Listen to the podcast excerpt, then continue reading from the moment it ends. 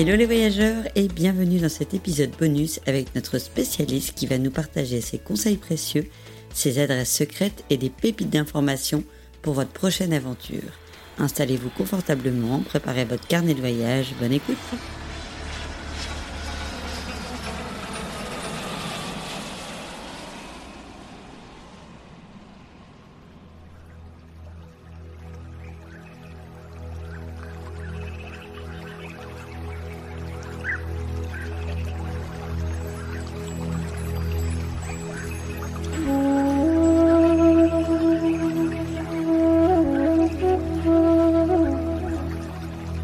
Première question, combien ça coûte d'aller au Sri Lanka? Alors en gros, si on s'y prend un petit peu à l'avance, euh, le billet d'avion revient à 1000 euros par personne aller-retour. Alors je parle de l'avion, mais j'ai aussi une bonne nouvelle pour ceux qui nous écoutent. Le Sri Lanka et l'Inde sont en pourparlers de remettre une ligne euh, ferry, donc un bateau, qui relierait l'Inde du Sud au Sri Lanka. Il faut savoir qu'il y avait déjà cette ligne il y a quelques années auparavant. Mes ententes entre les pays puis guerre civile ont fait que ça s'est arrêté, mais les deux pays sont en pourparlers et j'en parle aujourd'hui parce que c'est très important de se dire que les voyageurs et voyageuses qui ont fait le choix de ne plus prendre l'avion pourront à court terme aller au Sri Lanka par bateau. Donc ça, c'est aussi important de se le dire. Donc en gros, pour l'instant, il n'y a que l'avion malheureusement pour aller au Sri Lanka, donc 1000 euros par personne. Vous arrivez à Colombo, qui est la capitale du pays, qui n'a pas d'intérêt. Donc Colombo, clairement, c'est une ville qui est euh, dénuée d'intérêt. Donc je vous conseillerais de partir directement sur la côte sud. Côte sud, vous avez Mirissa qui est magnifique. Vous avez la ville de Galles qui est magnifique et qui est une cité euh, historique hollandaise, donc qui sera très différente au niveau patrimonial que le reste du pays. Sur l'extrême droite, vous avez Tangal, avec de magnifiques euh, plages sauvages, absolument pas construites, où les tortues marines viennent pondre euh, le soir. En remontant plus haut, vous avez la baie d'Arugambe, qui est une baie magnifique, prisée des surfeurs, un petit peu à la Bali, j'ai envie de dire, très prisée des digital nomades, puisqu'elle est très UP cette station aujourd'hui avec les coffee shops, tendances, etc. Mais bon, ça peut faire du bien de prendre un petit pain d'occidentalisme aussi parfois. Puis quand on remonte plus haut, du coup, sur la côte est, c'est toute une partie plus musulmane. Donc là, vous allez découvrir des mosquées magnifiques, euh, des plages paradisiaques. Je pense à Trincomalee à l'extrême nord-est, qui est magnifique. Plus haut, vous avez Sigiriya, incroyable, avec le rocher du lion, qui, est classé au patrimoine mondial de l'UNESCO et qui est vraiment extraordinaire. Et c'est toute cette zone-là, d'ailleurs, où vous pourrez observer des éléphants sauvages. Donc, pas besoin de faire un safari au Sri Lanka, puisque les éléphants sauvages sont visibles dans cette zone-là. Plus au nord, vous avez euh, la ville de Jaffna, qui est une ville longtemps fermée au tourisme en raison d'une guerre civile. Aujourd'hui, la guerre est, clairement derrière eux. Euh, puis les îles de Jaffna, encore plus au nord, qui sont du coup vraiment, euh, quand vous regardez la carte, très très très collées à l'Inde. En fait, on pourrait limite voir l'Inde au bout de ces îles-là. Donc ça, c'est très très joli puisque c'est très peu touristique. En redescendant de l'autre côté sur la côte nord-ouest, vous avez la baie de Kalpitia, qui est incroyable. C'est un peu la dune du Pila française au Sri Lanka avec des bancs de sable magnifiques. Alors, il y a beaucoup de vent, puisque c'est un peu le paradis des kitesurfers là-bas, mais c'est des plages magnifiques et sauvages, encore une fois, où il y a très peu de construction. Un petit peu plus bas, vous avez du coup euh, Negombo, qui est une, euh, un village de pêcheurs à la base, qui s'est beaucoup plus développé, puisque Negombo est collé à l'aéroport international du Sri Lanka. Donc voilà, déjà avec ces quelques spots-là, vous avez déjà de quoi faire sur les côtes. Et pour la partie centrale du pays, je recommanderais euh, Ela, qui est euh, la ville principal pour observer les chantés. Euh, ça, c'est immanquable au Sri Lanka, les chantés. Ella et Nouraya Elia, qui est pour le coup une bourgade beaucoup plus à l'anglaise. Donc là, c'est très british. Vous avez euh, le tea time, qui est une tradition, les euh, terrains de golf. et c'est une ville qui est vraiment, je crois, la plus haute en altitude au, Sri Lanka. Donc elle est tout le temps couverte de brume matinale. C'est assez mystique, assez sympa. Les Anglais ont beaucoup aimé puisque forcément le climat leur rappelle la Grande-Bretagne. Donc Nouraya Elia est là pour le centre. Euh, voilà, je pense qu'avec euh, ces quelques spots qui sont les spots principaux visités par les touristes, vous avez déjà de quoi faire au Sri Lanka en 15 jours, 3 semaines. C'est ce que j'allais dire. 15 jours, 3 semaines, tu recommandes?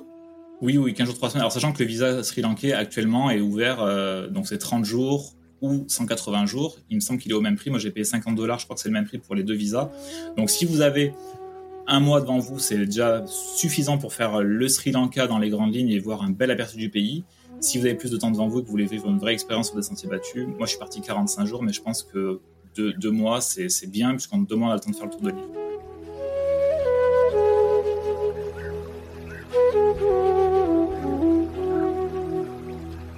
Est-ce que c'est un voyage qu'on prépare? On vient de dire un peu l'inverse, mais c'est quand même très différent quand on part parce qu'on a que trois semaines de congé et quand on part euh, dans un voyage un peu spirituel ou un peu en quête de, sens. Euh, Est-ce que euh, c'est un voyage qu'on prépare bien à l'avance, où on réserve les logements avant, où on se laisse porter et il y a tout ce qu'il faut et c'est facile? Honnêtement, c'est un voyage, un pays que je recommande pour les backpackers en herbe. Ceux qui veulent s'expérimenter au backpacking, c'est un formidable terrain de jeu puisque le Sri Lanka, c'est très très très simple de s'y déplacer. Quelle que soit la gare de bus où vous allez aller, tout le monde saura vous renseigner sur le bus à prendre. Même s'il y a des connexions, des changements à faire, c'est très très simple. Vraiment, vous pouvez aller au Sri Lanka les yeux fermés pour ça. Le train aussi est très développé au Sri Lanka. Il faut savoir que c'est partie des plus belles lignes du monde puisque les trains traversent les champs de thé. Les paysages sont fascinants. Le train coûte vraiment rien. C'est dérisoire. Moi, j'ai voyagé exclusivement en troisième classe. Je voulais vraiment être avec les Sri Lankais. Pour celles et ceux qui voyageront en famille avec des enfants, la deuxième classe et la première sont déjà un peu plus confortables. La première est même climatisée. Donc tout dépend du niveau de confort qu'on veut avoir. Mais même si on prend la première classe dans les trains, c'est très très peu cher par rapport au train français. Donc train, bus, il y a les tuk-tuk pour celles et ceux qui veulent euh, avoir le côté un petit peu exotique, sachant que le tuk-tuk est un peu plus cher que le train et bus. Mais disons que le Sri Lanka, pour moi, c'est le pays euh, parfait pour commencer en backpack, en sac à dos. Vous pouvez très bien arriver sur place, vous laisser porter. Il y a des maisons d'hôtes partout, des chambres d'hôtes partout.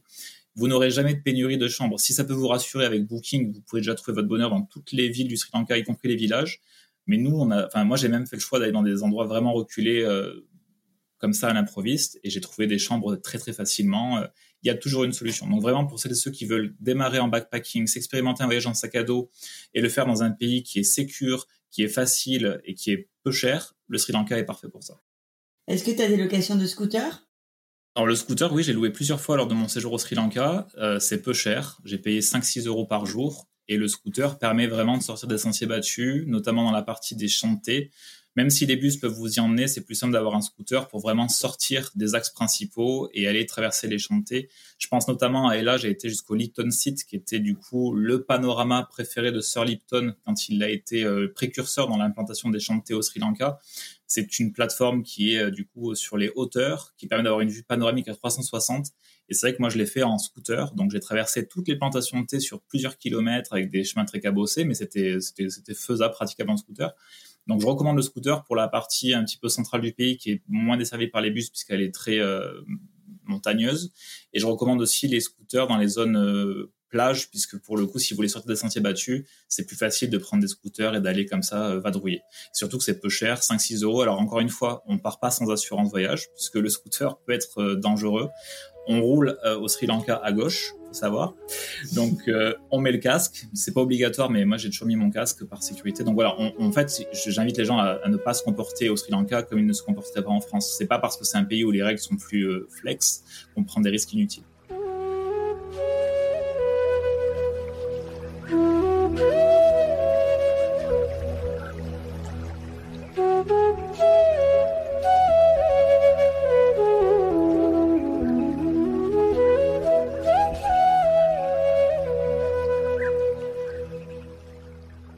Tu parlais tout à l'heure des logements, mais tu le donnais plutôt dans le côté backpack et un peu roots.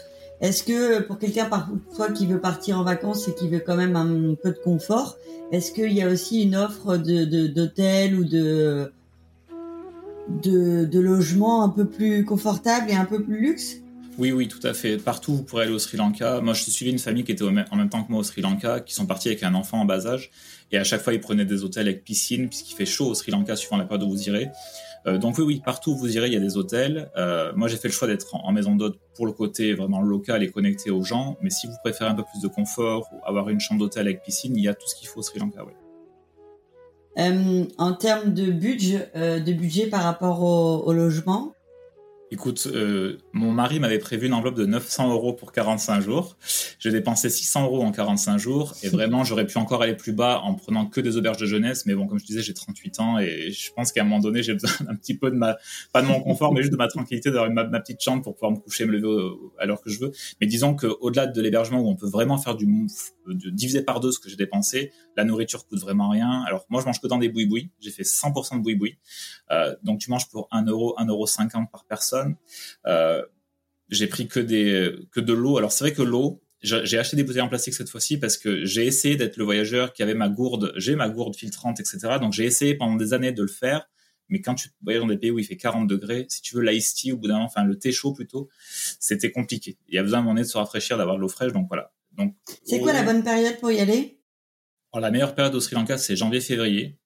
Janvier-février, qui, du coup est la meilleure période pour l'ensemble de l'île, pratiquement. Mais moi, j'y suis reparti là, du coup, euh, de fin juin jusqu'à fin août.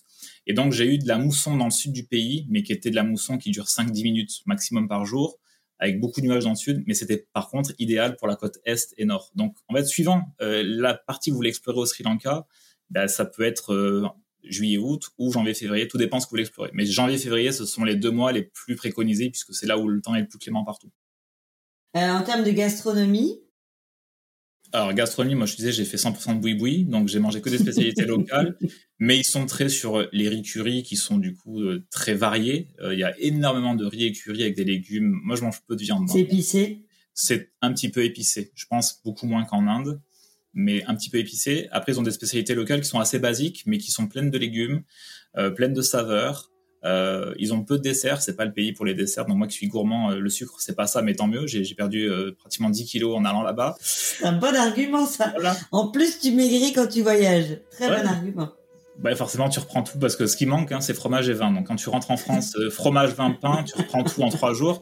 Mais Honnêtement, non, je me suis régalé. C'est vrai que j'ai fait une story là-dessus sur les boui-boui parce que les gens ont toujours un a priori, etc. Moi, je dis toujours que le boui-boui, si on y va avec un a priori, le boui-boui peut nous rendre malade. Mais si on y va en se disant, OK, l'hygiène était pas tip top, mais on se concentre sur l'assiette, moi, j'ai eu zéro tourista cette fois-ci. Donc peut-être que mon organisme à force est plus résistant à force de voyager comme ça.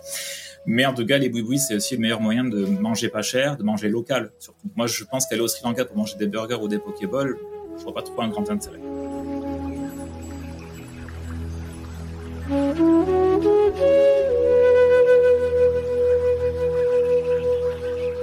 C'est quoi ton adresse pépite?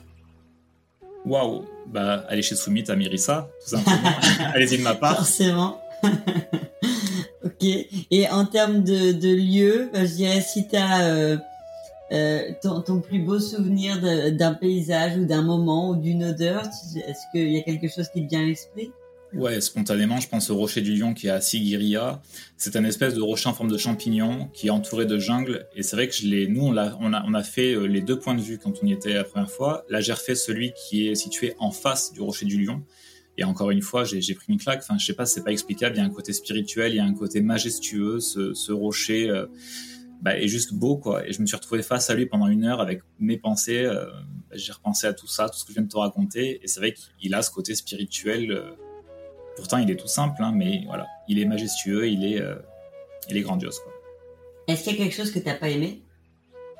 Euh, Quelque chose que j'ai pas aimé. Tu as le droit de dire non. Hein. non, non, mais pas. Si, parce que le voyage n'est pas. Il y a, il y a toujours. Des... En fait, ça touche plus à l'humain. C'est qu'il y a par moment, c'est vrai que je, j'ai ressenti dans certaines zones que j'étais un peu le porte-monnaie sur pattes. Bon, ça, on le ressent un peu partout, malheureusement je crois que les gens ont vraiment un a priori sur le touriste euh, étranger européen. Souvent, on nous, pense, on nous prend pour des gens riches.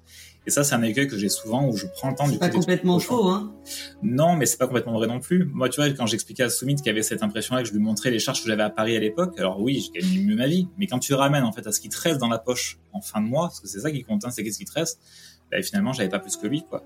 Donc, oui, on est privilégié. Oui, en Europe, effectivement, on, on peut pas se plaindre, clairement.